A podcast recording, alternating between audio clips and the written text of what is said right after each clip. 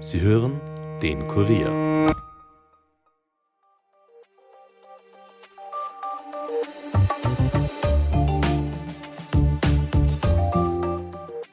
Die Grenze zwischen Nord- und Südkorea ist die schwerst bewachte Grenze weltweit. Mein Kollege Johannes Ahrens war dieses Jahr selbst vor Ort und hat sich ein Bild davon gemacht. Im heutigen Podcast erzählt er, wie die Lage vor Ort ist, was ihm die Menschen erzählt haben, mit denen er gesprochen hat, und wie es Nordkoreanerinnen und Nordkoreanern gelingt, zu fliehen und was diese dann berichten. Und wir sprechen auch über ein aktuelles Thema. Nordkorea hat nämlich einen Spionagesatelliten gestartet und damit weltweit für Aufregung gesorgt.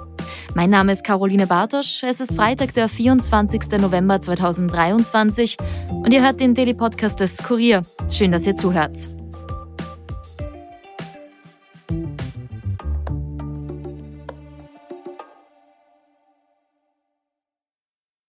Nord- und Südkorea sind seit 73 Jahren im Krieg, denn offiziell wurde der Koreakrieg nie beendet. Es gilt nur eine Waffenruhe. Dennoch kommt es an der Grenze immer wieder mal zu Schusswechsel. Die Situation zwischen Nord- und Südkorea ist sehr angespannt.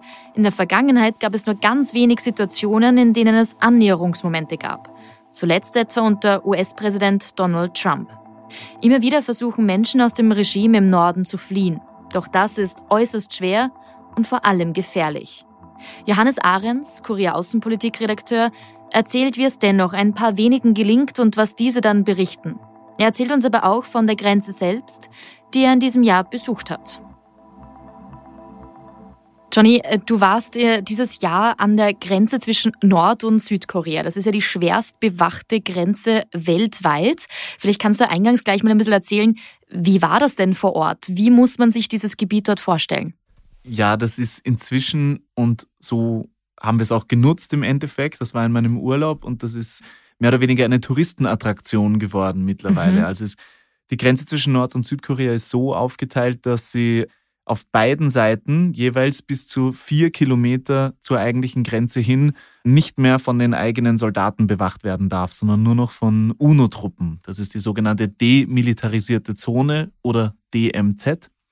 Und da gibt es eben einen einzigen Ort, wo beide Militärs, das nordkoreanische und das südkoreanische, ihre Truppen in einem Lager stationiert haben, aber eben sonst im Rest der DMZ nicht. Aber um eben alles zu koordinieren, brauchen sie einen Ort, an dem sie die Grenze quasi faktisch verwalten. Und das ist dieser Ort Panmunjom, heißt er. Und dort können sich die äh, Soldaten von beiden Seiten ja sogar Blickkontakt Genau, zuwerfen, das oder? ist der einzige Ort, wo sie sich wirklich gegenüberstehen, wo wirklich Gebäude auf beiden Seiten der Grenze stehen, die von dem jeweiligen Militär kontrolliert werden. Und dort kann man eben auch als Tourist, also als Österreicherin oder Österreicher deutlich einfacher aus dem Süden, aber dort kann man eben hin und sich die Lage vor Ort, so einen kurzen Einblick in die Lage bekommen. Mhm.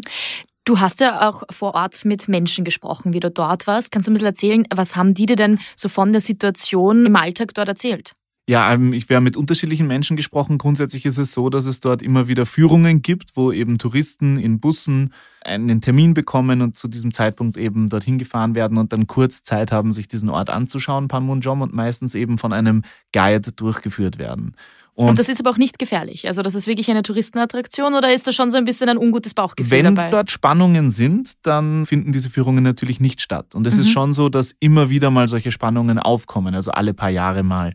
Meistens, wenn jemand aus dem Norden in den Süden flieht und es dann eben zu Schießereien kommt. Das war vor ein paar Jahren zuletzt der Fall. Oder jetzt dieses Jahr ist ein US-Soldat aus dem Süden in Panmunjom eben in den Norden geflohen, was mhm. sehr ungewöhnlich ist, aber der Fall ähm, ist auch international genau, auch äh, sehr bekannt geworden. Und dann darf man mehrere Tage nicht dorthin als Touristin oder mhm. Tourist, das ist klar. Grundsätzlich ist es so, es ist ein hoch, hoch militärisch bewachtes, also schwerstens bewachtes Gebiet. Man muss äh, durch einen Sicherheitsscan, man muss viele, viele Zettel unterschreiben, dass man sich nicht von der Gruppe entfernen darf, weil es ist auch alles vermint mhm. drumherum mhm. um Panmunjom. Also es ist schon eine leichte Grundspannung da, würde ich sagen, aber man merkt ganz klar, dass da eine Routine dahinter ist. Trotzdem ist alles sehr eng getaktet. Also man kann auch nicht vorab einen Zeitpunkt ausmachen, deswegen sind diese Führungen immer für mehrere Stunden angelegt. Man ist davor in so einem Park auf südkoreanischer Seite. Da gibt es auch viele Restaurants und eben Möglichkeiten, sich zu beschäftigen, weil diese Guides dann eben hingehen und aktiv einen Zeitslot kaufen müssen für die Gruppe und man weiß vorab nicht, wann dieser Zeitpunkt ist. Deswegen kann es sein, dass man entweder vor der Führung oder nach der Führung mehrere Stunden in diesem Park verbringen muss. Und dort gibt es übrigens auch äh, eine Dunkin' Donuts und der wirbt als The World's Most Dangerous Dunkin' Donuts. Mhm. Die Situation ist ja folgende, dass äh, Nord- und Südkorea eigentlich seit 73 Jahren durchgehend im Krieg sind. Genau. Nur ist eben eine äh, Waffenruhe ausgemacht. Kannst du vielleicht kurz generell ein bisschen erzählen, wie steht es denn um die Beziehung zwischen dem Norden und dem Süden?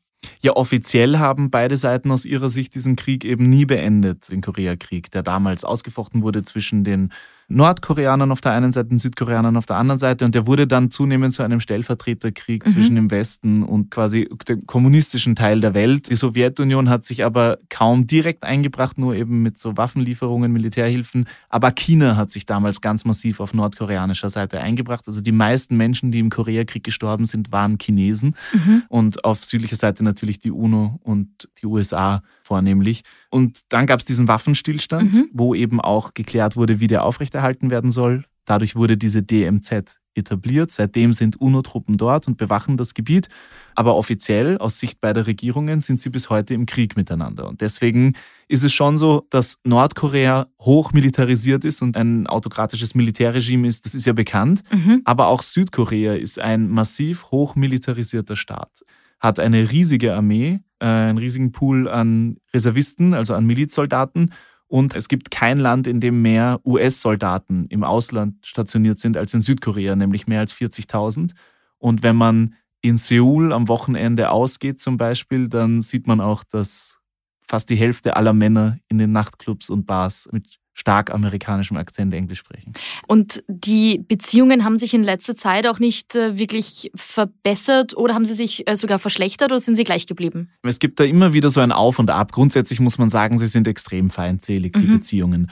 Meistens gibt es gar keinen offiziellen Kontakt zwischen den Regierungen. Es geht immer nur über Vermittler. Ähm, das ist dann immer sehr schwierig, diese Vermittler aufzustellen. Mittlerweile ist das eben sehr oft China oder Russland. Das ist jetzt eben seit dem Angriff auf die Ukraine ein bisschen weniger der Fall, aber mhm. vor allem China ist eines der wenigen Länder, das noch einen Kontakt zum nordkoreanischen Regime pflegt. Russland tut das jetzt mehr, aber hat eben kaum mehr Kontakt zu vielen westlichen Staaten. Ein entscheidender Moment war aber lustigerweise unter der Präsidentschaft von US-Präsident Donald Trump. Mhm. Der hat nämlich ermöglicht, dass sich zum ersten Mal seit Jahrzehnten der südkoreanische Präsident mit dem nordkoreanischen Diktator Kim Jong-un getroffen haben. Also die beiden haben sich getroffen in Panmunjom, in diesem mhm. Grenzort eben, wo sich die Soldaten noch gegenüberstehen. Beide haben quasi symbolisch einmal jeweils einen kurzen Schritt auf die Grenze des jeweils anderen gemacht. Da ist eine Linie am Boden. Und dann haben sie auf diesem neutralen Grund erstmals seit Ewigkeiten kurze Gespräche abgehalten. Aber also Donald Trump ist nicht mehr US-Präsident und mittlerweile haben sich die Beziehungen auch schon wieder deutlich verhärtet. Es gibt einen neuen südkoreanischen Präsidenten und es ist wieder keine Gesprächsebene Mhm. Bleiben wir noch äh, ganz kurz auch bei der Lebenssituation in Nordkorea. Viele Leute fragen sich, wie kann man sich das Leben dort überhaupt vorstellen? Es ist ja gar nicht so leicht, da an Informationen zu kommen. Vielleicht kannst du da ein bisschen schildern, was wir da so wissen und vor allem auch, woher wir die Informationen überhaupt bekommen. Ja, grundsätzlich muss man sagen, man weiß, wie du es schon sagst, wahnsinnig wenig über Nordkorea, weil man sich nicht als Ausländer frei in Nordkorea bewegen kann oder wahnsinnig schwierig. Es ist grundsätzlich so, dass die Einreise nur mit einer Erlaubnis möglich ist und dann meistens nur geführt. Also man mhm. hat dann wirklich Einheimische als Begleiter, die einen herumführen und darf sich nicht frei bewegen. Für Journalistinnen und Journalisten ist es grundsätzlich ganz schwierig, überhaupt nach Nordkorea jemals zu kommen. Eine Kollegin aus dem Außenpolitikressort, meine Ressortleiterin Ingrid Steiner-Gaschi, war einmal vor Jahren in Nordkorea, weil sie als angebliche Sportredakteurin die Eishockey-Frauenweltmeisterschaft in Nordkorea verfolgt hat, aber durfte eben auch dort nur die Spiele und das Hotel besichtigen und sonst eigentlich gar nichts, außer eben geführte Führungen. Es ist so, dass eben, weil Russland und China Beziehungen zu Nordkorea haben, russische und chinesische Staatsbürger anscheinend schon die Möglichkeit haben, dorthin zu reisen, aber auch nur mit Ausnahmegenehmigung. Die wird aber dort öfter erteilt. Alles andere, was wir wissen über Nordkorea, wissen wir entweder über ja, den südkoreanischen Spionagedienst. Mhm. Die sprechen ja nach wie vor dieselbe Sprache in ah, ja. Nord- und Südkorea. Oder, und das ist die Hauptquelle für Informationen aus Nordkorea, über geflüchtete Nordkoreaner, die das Land verlassen, nach Südkorea kommen. Und da gibt es quasi ein ganzes System, wie das dann abläuft, wie die in die südkoreanische Gesellschaft integriert werden. Die gelten in Südkorea automatisch als Staatsbürger. bekommen also sofort nicht nur Asyl, sondern die Staatsbürgerschaft.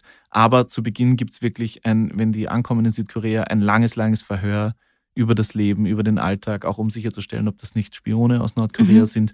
Und so sind quasi fast alle Informationen, die man heute über das Leben in Nordkorea hat, von nordkoreanischen Flüchtlingen. Und das sind im Jahr circa 2000, die fliehen. Wir sprechen gleich noch ein bisschen über die Situation, wie es den Menschen überhaupt gelingen kann, aus Nordkorea zu fliehen. Davor vielleicht noch ganz kurz, was sind denn jetzt so ein paar Informationen, die wir haben über das Leben in Nordkorea? Was wir vor allem wissen, ist, die Leute sind sehr arm. Genau, also sie sind wirklich bettelarm.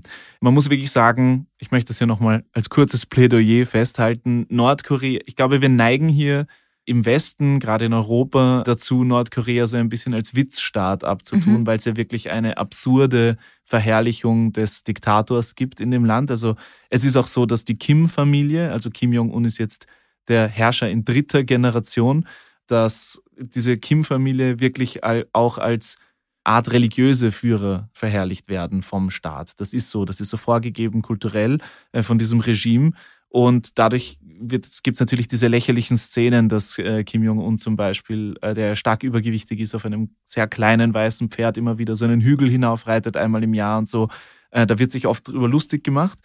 Trotzdem, man muss festhalten, Nordkorea ist in so ziemlich jedem Index, in dem es um Menschenrechte, mhm. individuelle Freiheit von Bürgern, um die Nahrungsmittelversorgung, um alles Mögliche geht, was das Leben der einfachen Menschen betrifft, an allerletzter Stelle aller Staaten weltweit. Also es ist wirklich ein fürchterliches Militärregime. Die Menschen leiden massiven Hunger, vor allem im Winter, weil einfach die Technologie rückständig ist im Land. Man muss sich das vorstellen, als wäre das ein paar Jahrzehnte hinten nach. Also ich habe in Südkorea oft gehört, dass man eben dann von Flüchtlingen hört, sie konnten gar nicht glauben, meistens fliehen die zuerst nach China, dazu kommen wir dann noch, sie konnten gar nicht glauben, wie das in anderen Ländern ausschaut. Sie haben keine gescheiten Handys gesehen lange. Sie wissen nicht, was für einen Essensüberfluss es in der restlichen Welt gibt. In Nordkorea wird in, als Teil der Propaganda ständig vermittelt, dem Rest der Welt geht es viel schlechter und wir sind das fortschrittlichste Land der Welt und nur mhm. die Kim-Familie kann dafür sorgen, dass es überhaupt genug Essen gibt am Tisch. Und im Winter ist es aber angeblich, das erzählen Flüchtlinge, da ist auch immer wieder die Frage, erzählen diese Flüchtlinge, die damit an die Öffentlichkeit gehen, es gibt so YouTube-Accounts, es gibt Leute, die medial auftreten, erzählen die das, um wirklich Aufmerksamkeit zu erregen für die Menschen in Nordkorea mhm. oder erzählen sie es auch, um selber eine Karriere Meistens haben sie keine Ausbildung, die im Westen oder in Südkorea etwas zählt, um quasi sich einen Lebensunterhalt zu verdienen mit ihren Geschichten. Trotzdem, was diese Menschen erzählen, ist, dass im Winter die Not so groß ist, dass Essen mit Sägemehl gestreckt wird, was schwere gesundheitliche Folgen haben kann, oder dass einfach schon im Herbst und im Sommer, wenn wirklich die Zeit ist, wo viele Insekten draußen sind, diese Insekten gefangen und eingefroren werden, um mhm. dann im Winter aufgetaut zu werden und gegessen zu werden. Also so dramatisch ist das. Es, dass es Hungersnöte gibt in Nordkorea grundsätzlich, das ist nachgewiesen, das wissen wir. Und die Situation ist wirklich schrecklich. Und das meiste, der Großteil des staatlichen Budgets fließt in das Militär. Das ist alles, was quasi nach außen herzeigbar ist, ist dieses extrem große Militär. Ähm, mhm. Ein Großteil der Menschen, die aus Nordkorea fliehen, sind ja auch Frauen. Ich glaube, über 80 Prozent. Denen geht es dort nochmal deutlich schlechter, was man zumindest so weiß, was man hört, weil sie auch nochmal schlechter verdienen. Ich glaube, Jahresgehalt sind so 1300 US-Dollar, also auf mhm. das ganze Jahr, Jahr gesehen, ja. genau. Mhm. Nochmal zur Betonung, weil du es jetzt vorher schon kurz angesprochen hast, diese äußerst schwierigen und sehr gefährlichen Routen vor allem auch, die es Menschen trotzdem ermöglichen, aus Nordkorea zu fliehen. Was gibt es denn da für Möglichkeiten? Wie gelingt es dann doch ab und zu Leuten zu fliehen? Also man muss sagen, es gibt unterschiedliche Gründe, warum das Hauptfluchtziel natürlich Südkorea ist. Also in Wahrheit jeder der aus, und jede, die aus Nordkorea fliehen, wollen im Endeffekt nach Südkorea. Die Sprache ist dieselbe. Die Menschen glauben, dass die Kultur sehr ähnlich ist. Mhm. Das ist sie heute sicher nicht mehr, aber die Menschen glauben das. Und Südkorea bietet natürlich auch Anreize für Nordkoreaner, in den Süden zu fliehen. Da gibt es natürlich viele Vorteile. Sie bekommen Informationen über den Feind im Norden. Und in Südkorea sieht man die Bevölkerung Nordkoreas auch als die eigene Bevölkerung an. Also die südkoreanische Regierung das südkoreanische Volk will im Endeffekt irgendwann eine Wiedervereinigung, mhm. auf welchem Weg auch immer. Deshalb gibt es dann auch automatisch die Staatsbürgerschaft. Genau, oder? deswegen gibt es all diese Incentives, also diese Anreize für Nordkoreaner in den Süden zu kommen. Deswegen ist das das Nummer eins Ziel. Da würde man sich jetzt denken, da wäre es doch einfach, wenn man versucht, direkt von den Norden in den Süden zu fliehen. Das ist aber eben natürlich auch wahnsinnig dem nordkoreanischen schwer. Regime bewusst. Das ist wahnsinnig schwer. Das ist, wie wir schon besprochen haben, die schwerst bewachte Grenze der Welt. Es gibt diese DMZ, also da wären UNO-Soldaten, da wäre wahrscheinlich keine unmittelbare Lebensgefahr für die Flüchtlinge, aber sie würden trotzdem zurückgebracht werden und dann wäre die Lebensgefahr, sobald sie zurück nach Nordkorea kommen. Vor dieser DMZ ist aber in Nordkorea wirklich noch quasi eine eigene innerländische Grenze, ganz schwer bewacht, unzählige Wachtürme, verminte Wälder und äh, es gilt, für, gilt das Gesetz, dass wirklich auf jeden Flüchtling automatisch geschossen wird. Das gilt auch für Deserteure vom nordkoreanischen Militär. Das sind die häufigsten. Flüchtlinge, denen es gelingt, in den Süden zu kommen, sind Soldaten, die plötzlich die Flucht ergreifen. Und da gibt es gerade im Ort Panmunjom immer wieder Fälle, wo die beim Versuch angeschossen oder erschossen werden. Für die Zivilbevölkerung ist das quasi unmöglich, direkt in den Süden zu fliehen. Auch das Wasser ist schwerst bewacht, also die Meeresübergänge. Als ich an der Grenze war zum Beispiel, hat uns unser Guide erzählt, dass am Vortag erst zwei Kinder aus dem Fluss, der die Grenze durchfließt, rausgefischt wurden. Also tote, zwei tote Kinder und man weiß nicht, wie diese Kinder gestorben sind, das wahrscheinlich ein Versuch gewesen ist zu fliehen. Also fürchterliche Geschichten. Im Norden ist die Grenze zwischen Nordkorea und China sehr lang und zwischen Nordkorea und Russland sehr kurz. Beide Länder, China und Russland, haben die Vereinbarung mit dem nordkoreanischen Regime, wenn sie Nordkoreaner ohne entsprechende Papiere in ihrem Land auffassen, dann müssen sie sie zurück ausliefern dann droht ihnen meistens die Folter oder der Tod in Nordkorea. Deswegen fliehen diese Leute meistens und versuchen irgendwie sich zu verstecken. In der chinesischen Provinz, die an Nordkorea angrenzt, gibt es eine große nordkoreanische Minderheit, also eine mhm. koreanischsprachige Minderheit. Deswegen ist das meistens der erste Weg. Da gibt es einen Fluss, den kann man im Sommer versuchen mit Schlauchbooten zu überqueren, im Winter ist er zugefroren, da versuchen auch viele Menschen über den zugefrorenen Fluss zu fliehen. Dann kommen die in China unter und müssen versuchen, irgendwie ihren Weg nach Südkorea zu finden durch China, was sich eben wegen dieser Regel als sehr schwierig erweist, weil wenn die Polizei einen irgendwo auffischt und man sieht, man hat keine entsprechenden Papiere, dann wird Werden man sie automatisch zurückgeschickt. Deswegen versucht man über China in eines der angrenzenden Länder zu kommen, mhm. das einen Pakt mit Südkorea hat, Flüchtlinge an Südkorea auszuliefern oder eine südkoreanische Botschaft hat in die man kommen kann. In China ist das wahnsinnig schwierig. Und da bieten sich aber im unmittelbaren Umkreis nur zwei Länder an. Das ist einerseits die Mongolei mhm. und andererseits Thailand. Thailand grenzt nicht direkt an China, aber ist sehr leicht über Touristenbusse zu erreichen.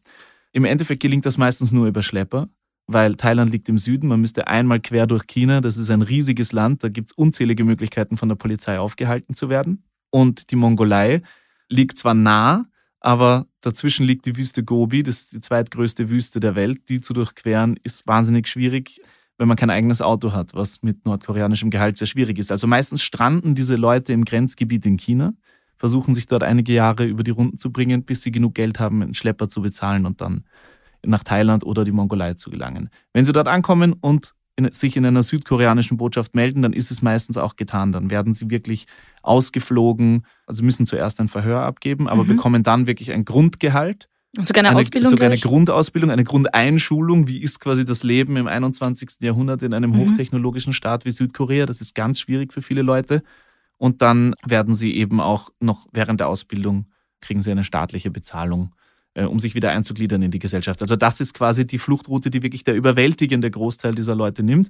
Es sind zu 88 Prozent Frauen. Und bei Befragungen sagen die eben, sie, also es fliehen gar nicht alle vor dem Regime. Nur knapp, also etwas weniger als die Hälfte flieht wirklich vor diesem militärischen Regime.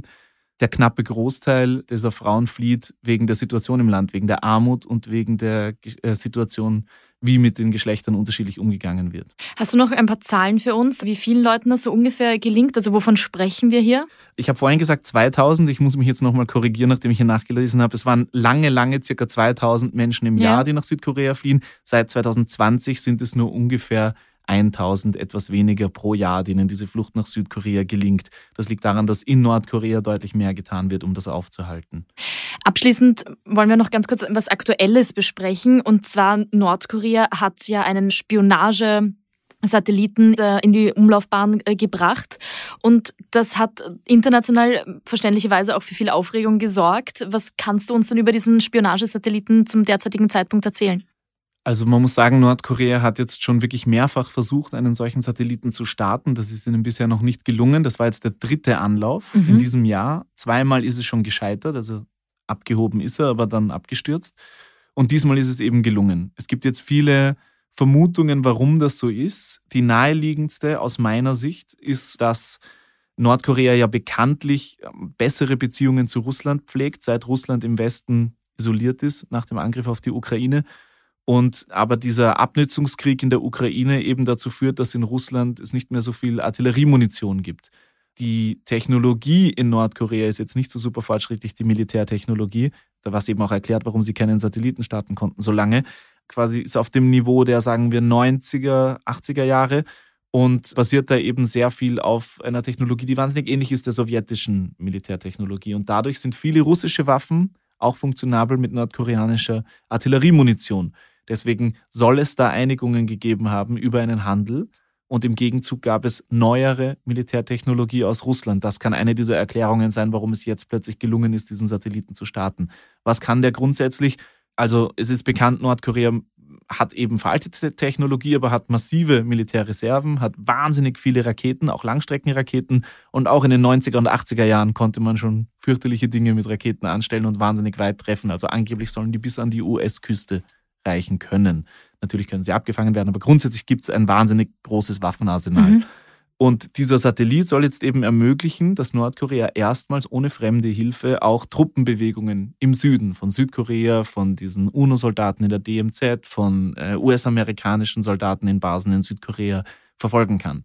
Und außerdem bietet ein solcher Staat natürlich, wenn der jetzt funktioniert hat, die Möglichkeit, mehrere Satelliten in Zukunft starten zu lassen und eben auch, das ist eine Technologie für so einen Satellitenstart, die kann auch für wirklich noch fortschrittlichere, neuere Raketen benutzt werden. Und das ist die große Gefahr, die man sieht. Deswegen ist die Aufregung so groß. Und ich, es ist jetzt schwer natürlich von außen zu beurteilen, welche Möglichkeiten Nordkorea damit wirklich hat, mhm. aber es ist auf jeden Fall ein Signal, dass sich, wenn auch langsam, das nordkoreanische Militär technologisch weiterentwickelt. Mehr zu diesem Spionagesatelliten gibt es natürlich auf unserer Website und du wirst das Ganze für uns auch im Auge behalten, was sich da so tut in den kommenden Wochen. Ich sage an dieser Stelle auf jeden Fall danke, dass du dir die Zeit genommen hast. Danke für die Einladung.